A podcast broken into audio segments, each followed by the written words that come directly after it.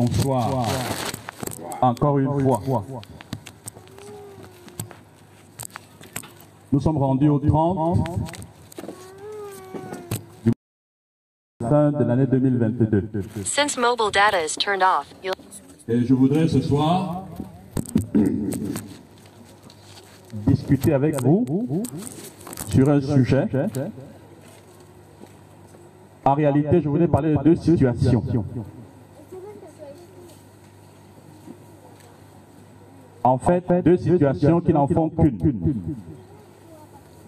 La première situation, c'est celle du peuple d'Israël qui se retrouve sur le territoire de Moab. Pour ceux qui sont familiers de la Bible, ils comprennent les expressions Moab, territoire d'Israël. L'histoire se trouve dans les chapitres 22 et 23 du livre des Nombres, dans l'Ancien Testament.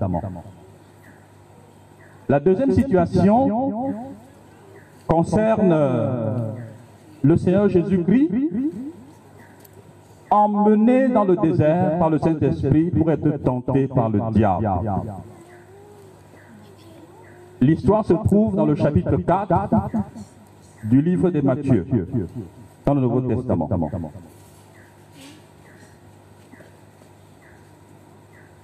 Je vais m'apesantir un peu plus longuement sur l'histoire de l'Ancien Testament, étant donné que tout le monde n'est pas familier de, des mots, des noms de l'Ancien Testament. Mais pour ceux qui sont habitués, ce sera facile à saisir.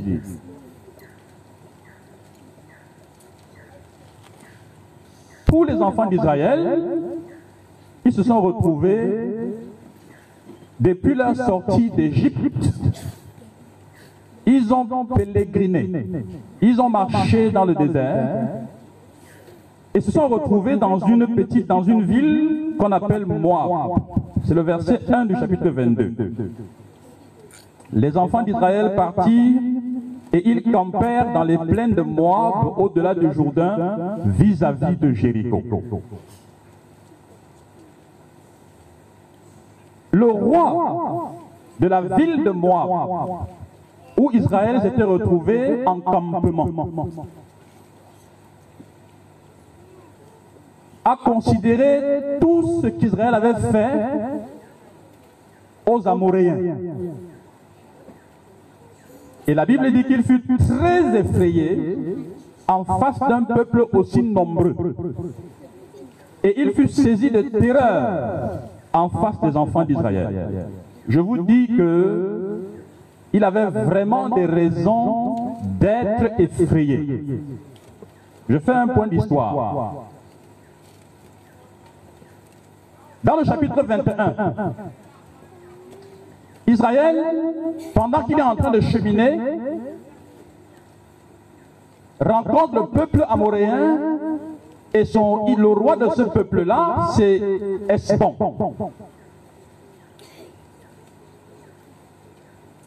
Israël a battu le roi des Amoréens. Israël n'a pas seulement battu les Amoréens, il les a sévèrement battus. Sauf que, auparavant, les Amoréens en question avaient eux-mêmes battu Moab et en avaient fait des esclaves. C'est-à-dire que Moab se retrouve en situation d'infériorité devant Esbon et Israël arrive et Israël bat Esbon. Quand le roi de Moab, il s'appelle Balak, a considéré la situation, il avait très peur. Alors, au lieu de reconnaître sa peur, au lieu de s'humilier devant le roi, devant Israël, et dit voilà moi vraiment, tu me fais peur, éventuellement de négocier avec lui un passage sans douleur, le peuple de Moab se fabrique une raison très objective pour déclencher la guerre à Israël. Vous entendez ça aujourd'hui sur les chaînes de télé? On appelle ça se construit un narratif. On dit le narratif occidental. le narratif occidental, américain, français contre les Africains. Ils se sont construits un narratif. Ils ont construit un discours qui pourrait s'expliquer devant n'importe qui et qui leur donnait raison d'aller attaquer Israël. Alors qu'est-ce qu'ils ont dit au roi de Madian? Le roi de Madian, c'est un roi voisin. Ils ont dit au roi de Madian, cette multitude va dévorer tout ce qui nous entoure, comme le bœuf la verdure des champs. Voici le narratif qui se sont construits. Évidemment, ce narratif est éminemment économique. En langage facile, ce narratif, si on vous dit qu'un peuple est de territoire et que ce peuple en a après votre, votre richesse, ce peuple va mettre à mal la vie de vos enfants, votre vie, va réduire votre eau, votre nourriture, et va hypothéquer la vie de vos enfants sur des générations. Il y a de quoi provoquer de l'émoi. Il y a de quoi provoquer un soulèvement. Le narratif que le roi Balak se construit est un narratif de guerre. Il veut susciter l'adhésion à sa cause du roi de Madian, de la population de Madian. Il veut susciter des gens qui vont véritablement l'accompagner dans cette guerre contre quelqu'un qui est plus fort que lui. Je parle bien de guerre. Alors, le roi de Moab, qui s'appelle Balak, dois-je me répéter, va construire une stratégie assez intelligente pour réussir à anéantir le peuple d'Israël. On appelle ça normalement, c'est un art de guerre.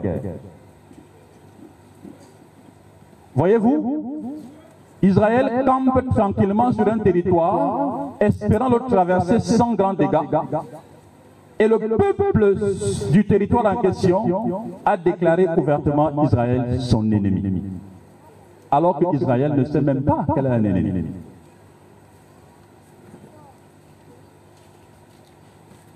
Moab et Balak, son roi, avaient déclaré la perte d'Israël simplement parce qu'Israël était différent, différent de lui, et bien plus fort. Alors la stratégie de Balak consiste à affaiblir mystiquement Israël. Je répète, la stratégie du roi Balak consiste à affaiblir mystiquement Israël. Et pour ça, il fait venir un devin qui s'appelle Balaam. Il appelle le devin afin que le devin maudisse le peuple. Au verset 6 du chapitre 22, il dit Viens, je te prie, maudis-moi ce peuple, car il est plus puissant que moi. Peut-être ainsi pourrais-je le battre et le chasserai-je du pays. Il dit que ce peuple couvre la surface de la terre. Voici donc, viens donc, maudis-le, peut-être je pourrais ainsi le battre et le chasser. Donc voilà le discours de Moab, le discours de Balak. Évidemment, il n'est pas question pour nous ce soir de discuter si Balaam était un vrai prophète ou un faux prophète. Mais la question quand même est importante à étudier. Et je vous suggère chacun de l'étudier. De mettre un temps pour étudier la situation de Balaam, de Balaam. Parce que voyez-vous, quand vous regardez comment Balaam se comporte, vous vous demandez en quoi est-ce que c'est un faux prophète? En quoi est-ce que c'est un devin? Parce que les dispositions de piété Qu'est-ce que Balaam, semble arborer? Je vous assure, ces dispositions sont bien plus élevées que les dispositions de beaucoup d'enfants de Dieu même et que beaucoup de serviteurs de Dieu aujourd'hui. Si on avait un Balaam aujourd'hui, il manipulerait à perfection des masses d'individus. Parce que les manipulations qu'on a aujourd'hui sont, sont grossières. On peut même facilement les déceler. Mais avec un homme comme Balaam, il faut avoir de la clairvoyance véritable pour se défaire d'un tel homme.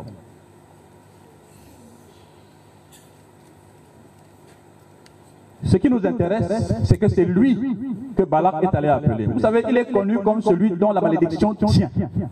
Celui dont la bénédiction tient. La Bible dit que je t'ai fait venir parce que toi, ce que tu bénis est béni. Et ce que tu maudis est maudit. C'était un devin qui n'était pas n'importe qui. On pourrait dire un magicien de très haut rang. Alors, Balaam arrive et il a choisi trois points d'attaque. Il a choisi trois points pour maudire Israël. Le premier point, c'est Abamoth Bahal, le verset 41 du chapitre 22. Le roi Balak lui dit, arrivé à Bamoth Bahal, tu verras une partie du peuple, maudit-le. Fais pourrir le peuple à partir de ce point-là. Maudis-moi ce peuple à partir de ce que tu vois, la petite partie là. Au lieu de maudire, Balaam est obligé, ce n'est pas qu'il voulait, il est obligé de bénir. Le chapitre 23, verset 4 à 10, tout au moins les versets 8 à, 10 disent ceci. Ça, c'est Balaam. Alors que Balaam attend la malédiction, écoutez ce que Balaam dit, Balaam. Comment maudirais-je celui que Dieu n'a point maudit? Comment serais-je irrité quand l'Éternel n'est point irrité? Je le vois du sommet des monts des rochers et je le contemple du haut des collines. C'est un peuple qui a sa demeure à part et qui ne fait point partie des nations. Qui peut compter la poussière de Jacob et dire le nombre du cas d'Israël que je meurs de la mort des justes et que ma fin soit semblable à leur? Ce que Balaam dit est typique de ce qui fait d'Israël un peuple différent. Il dit qu'il voit ce peuple qui a sa demeure à part et qui ne fait point partie des nations. C'est une nation à part. Balak lui dit, je t'ai appelé pour le maudire et tu es en train de le bénir. S'il te plaît, allons à un autre endroit. Peut-être là tu vas voir mieux et tu verras une autre partie maudite de ce côté-là. Le deuxième point d'attaque que le devin va choisir avec Balaam, avec Balak, c'est sur le sommet du Pisga. C'est dans un champ qu'on appelle le champ de Sophim, pour ceux qui sont habitués de la géographie biblique. C'est sur une montagne en tout cas, en langage facile. On appelle le mont Pisga. Arrivé sur le mont Pisga, Balak attend encore que Israël, que Balaam maudisse Israël. Mais Balaam est obligé de ne pas maudire. Et voilà ce que Balaam va dire encore. Au chapitre, au verset 19 du chapitre 23. Dieu n'est point un homme pour mentir, ni un fils d'homme pour se repentir. Ce qu'il a dit, ne le fera-t-il pas? Ce qu'il a déclaré, ne l'exécutera-t-il pas? Voici, j'ai reçu l'ordre de bénir. Il a béni. Je ne le révoquerai point. Il n'aperçoit point l'iniquité en Jacob. Il ne voit point d'injustice en Israël. L'Éternel, son Dieu, est avec lui. Il est son roi, l'objet de son allégresse. Dieu les a fait sortir d'Égypte, il est pour eux comme la vigueur du buffle. L'enchantement ne peut rien contre Jacob, ni la divination contre Israël. Au temps marqué, il sera dit à Jacob et à Israël, quelle est l'œuvre de Dieu? C'est un peuple qui se lève comme une lionne et qui se dresse comme un lion. Il ne se couche point jusqu'à ce qu'il ait dévoré la proie et qu'il ait bu le sang des blessés. Balak va s'écrier en disant, s'il te plaît, ne tu ne le maudis pas, mais moins ne le bénis pas. C'est un peu fort quand même. Euh, je, je, vais insister sur deux petits points ici, afin qu'on saisisse bien l'histoire, parce que quand je vais faire une interprétation maintenant, à la suite de ça, on pourra appliquer cette affaire à nous pour 2022-2023. Il dit, c'est Dieu qui le dit, tout au moins la bouche de Balaam dit ceci. Il n'aperçoit point d'iniquité en Jacob. Il ne voit point d'injustice en Israël. L'Éternel, son Dieu, est avec lui. Il est son roi et l'objet de son allégresse. Quand Dieu, par la bouche de Balaham, voit Israël, il n'aperçoit pas d'iniquité en Israël. Il ne voit point d'injustice en Israël. L'Éternel, son Dieu, est avec lui. Il est son roi, l'objet de son allégresse. Au chapitre 21, c'est-à-dire deux chapitres avant le chapitre 23. Il y a 21, 22 et 23. Au chapitre 21, c'est au chapitre 21 que Israël a été frappé par la morsure des serpents à cause du péché.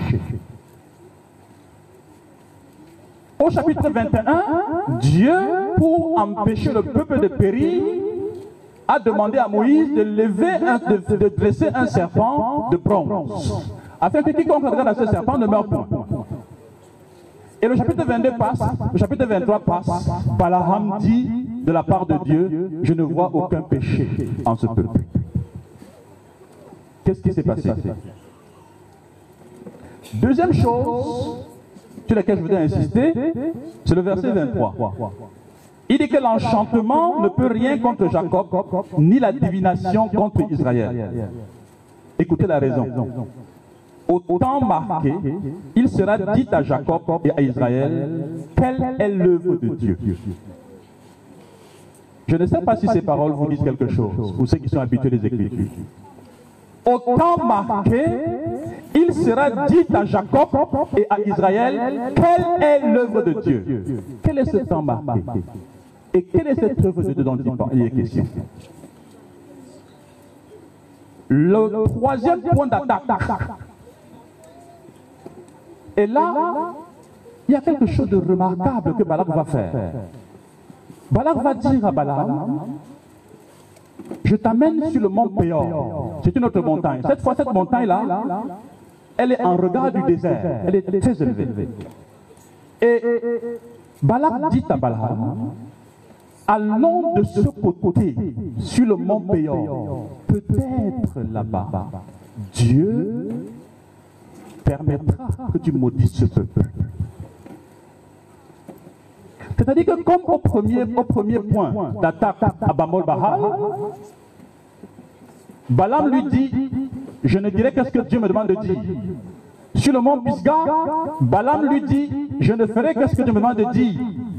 Maintenant, au mont Péor, c'est Balaam qui dit, peut-être que Dieu permettra que tu le maudisses. Il commence à employer le langage de, de Balaam. De.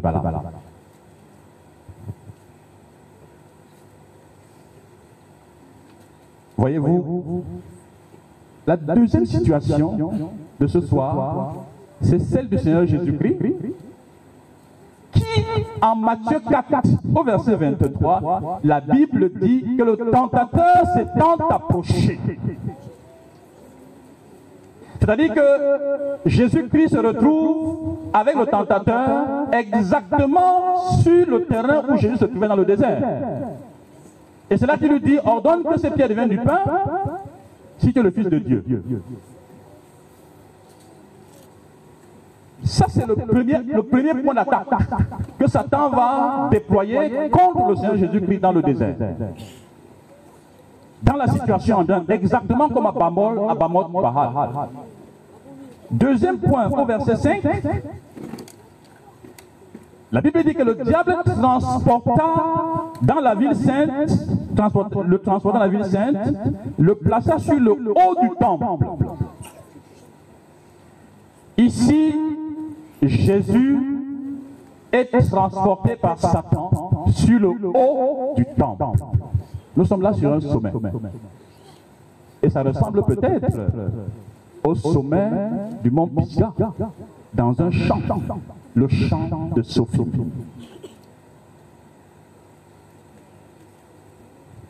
Le,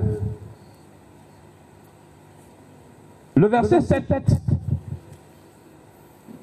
le Seigneur Jésus repousse Satan et au verset 7, le diable transporta encore sur une montagne très élevée, comme le mont, le mont Péor. et lui montra tous les royaumes du monde et leur gloire. Bien-aimés, voici les deux situations. Trois points d'attaque pour Balaam, pour maudire Israël. Trois points d'attaque pour Satan, pour renverser le Fils de gloire, le Fils de Dieu. Il y a une similitude entre ces deux histoires, c'est un appétit pour les hauteurs, un appétit pour les montagnes. Qu'est-ce qu'il faut comprendre? C'est bien sûr que Satan aime les montagnes. Satan aime les positions d'orgueil. Satan aime les positions d'élévation. Quand les hommes se sentent en sécurité dans des positions élevées, Satan est prêt à les frapper. Vous vous souvenez qu'il y a un roi en Israël qui a expérimenté ça. Il était aussi sur, surélevé. À partir de la terrasse de sa maison, et il a vu une jeune fille qui se baignait. Il n'était pas seulement sur une terrasse surélevée, il était à l'aise. Parce que son son armée, était une armée victorieuse sur le combat. David était à l'aise. Méfiez-vous des aisances. Méfiez-vous des positions de sécurité. Méfiez-vous des positions de hauteur où vous semblez avoir la maîtrise des situations. La sagesse biblique dit que, celui qui se croit debout prenne garde de tomber.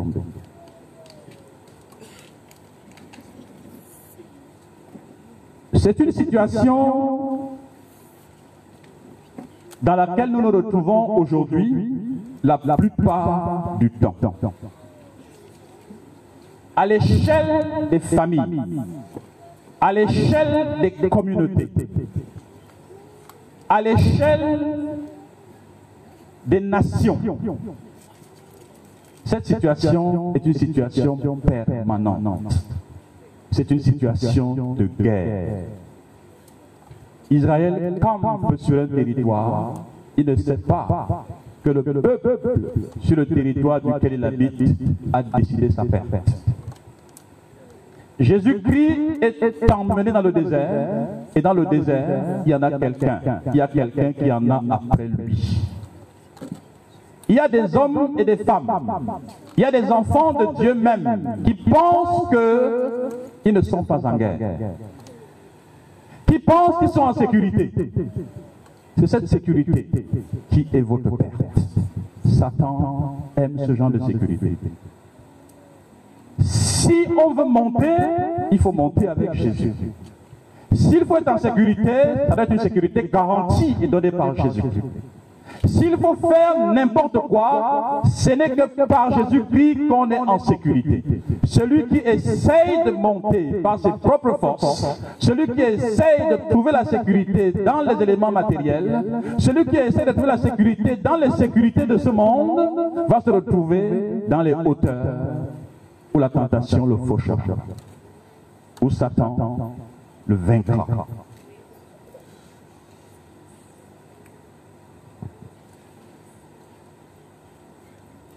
Il cherche, il ne cherche pas toute la population. Il cherche une partie de la population. Il cherche un espace pour accomplir sa sale besoin.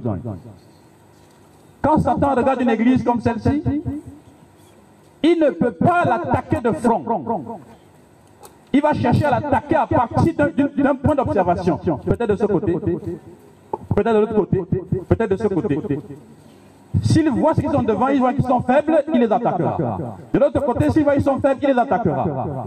Il le fait pour des communautés. Il le fait pour des vies individuelles. Et la question qu'il faut se poser, est-ce que tu es certain ce soir que si Satan et les démons attaquent ta vie sur plusieurs des ans, tu seras indemne. Est-ce que tu es sûr que si Satan prend différentes positions par rapport à ta famille, tu t'en sortiras? Nous voulons démarrer une année 2023 qui est une année pleine de bonheur. Tout le monde veut quelque chose de bien. Oui, quelque chose de bien, mais comment avons-nous vécu 2022 Est-ce que si dans cette guerre,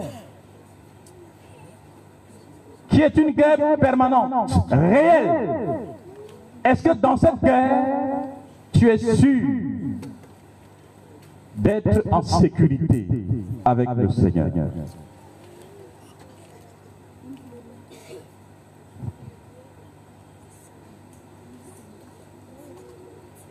Affaiblir quelqu'un mystiquement, c'est le pousser à pécher.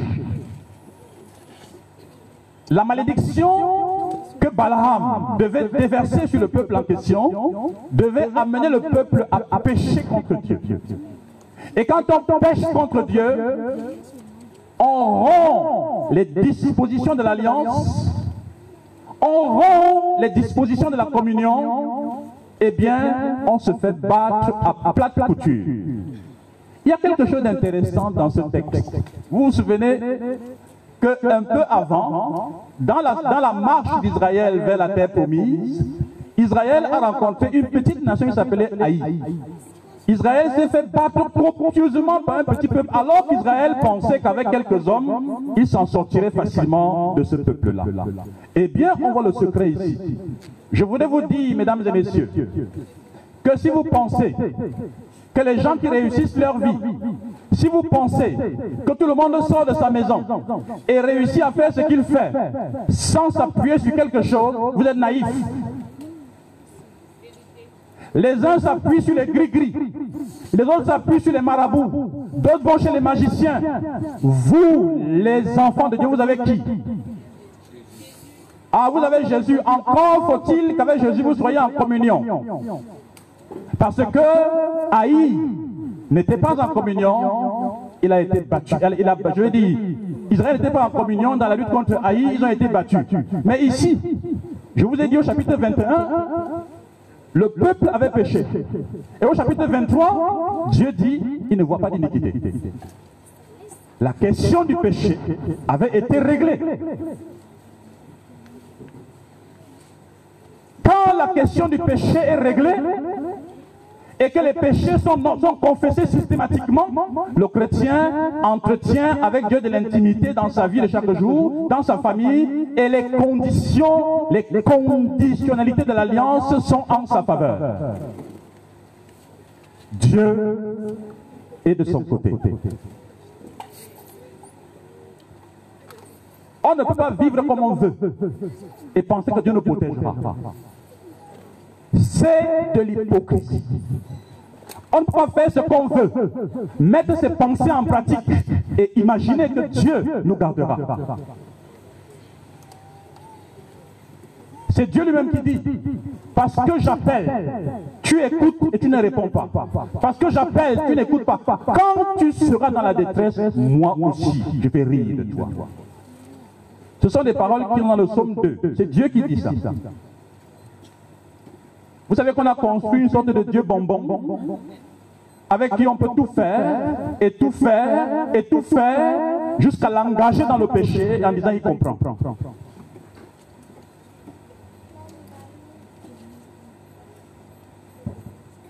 C'est le Dieu de ce siècle.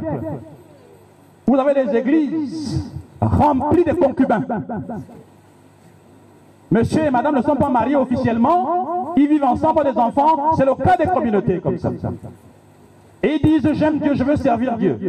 C'est le cas d'un jeune homme qui méprise ses parents, qui méprise sa mère, qui méprise tout le monde. Et il vous dit j'aime Dieu. Et Dieu me garde. Des gens qui nourrissent des pensées contre Dieu, ils sont ennemis de Dieu dans leurs pensées. Et ils espèrent que Dieu les gardera. Ils espèrent que Dieu veillera sur leur âme. Si Dieu fait lever son soleil sur les bons et sur les méchants, il réserve la colère. Il ne faut pas que la mort fauche quelqu'un dans une situation indélicate avec le Seigneur. Comme les enfants l'ont dit, celui qui a le Fils a la vie. Celui qui n'a pas le Fils n'a pas la vie et la colère de Dieu demeure sur lui. Dans cette guerre, ceux qui ne sont pas avec Dieu dans une relation et dans une communion, je reste d'abord dans la relation. Ils sont déjà vaincus. Satan fait de leur vie ce qu'il veut. Ils pensent qu'ils ont quelque chose, ils n'ont rien.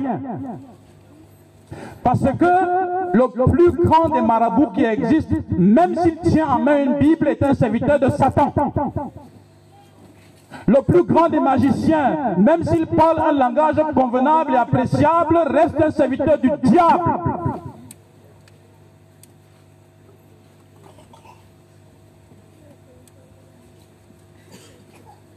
Affaiblir quelqu'un mystiquement, c'est le pousser à tomber dans le péché.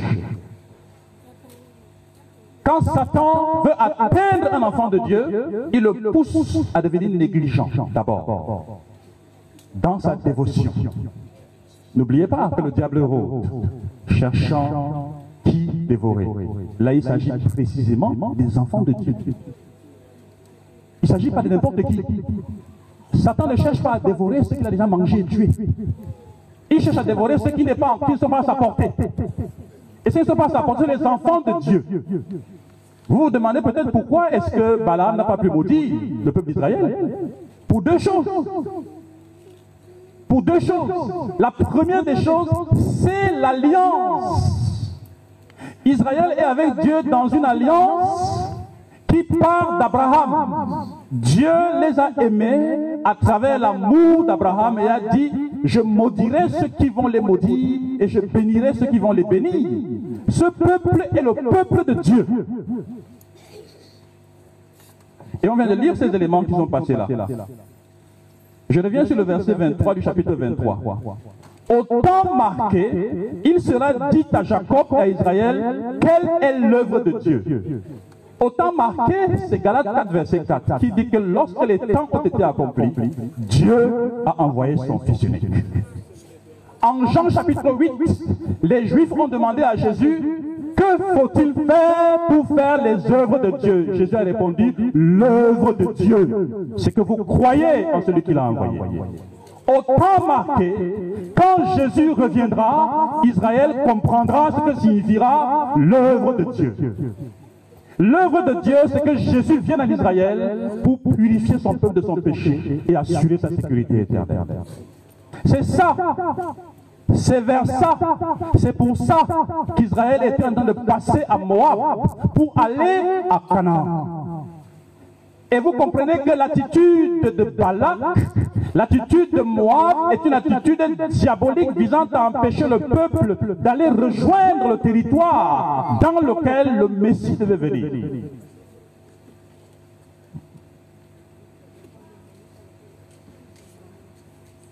Il n'aperçoit point d'iniquité en Jacob. Il ne voit point d'injustice en Israël. Le péché est confessé. Il n'y a pas d'objection, il n'y a pas de péché non confessé entre le peuple et son Dieu. Deuxième partie du verset. Il dit, l'Éternel, son Dieu, est avec lui. L'alliance. L'Éternel est son Dieu. Il est avec lui. Il est son roi, l'objet de son allégresse. L'alliance et la communion. La relation et la communion. Dans la guerre farouche, pratique, dévastatrice, désastreuse qui nous oppose à Satan aujourd'hui, les chrétiens ont une seule solution. Je dis bien les chrétiens, les enfants de Dieu. Je ne dis pas ceux qui se disent enfants de Dieu. Je ne dis pas ceux qui pensent qu'ils sont enfants de Dieu. Je dis ceux-là, dans le cœur de qui le Saint-Esprit témoigne, atteste qu'ils sont des vrais enfants de Dieu. C'est d'eux que je parle. Les enfants de Dieu ont une seule solution à ce problème et à cette guerre. C'est la fermeté par rapport au péché. Les chrétiens doivent être fermes par rapport au péché.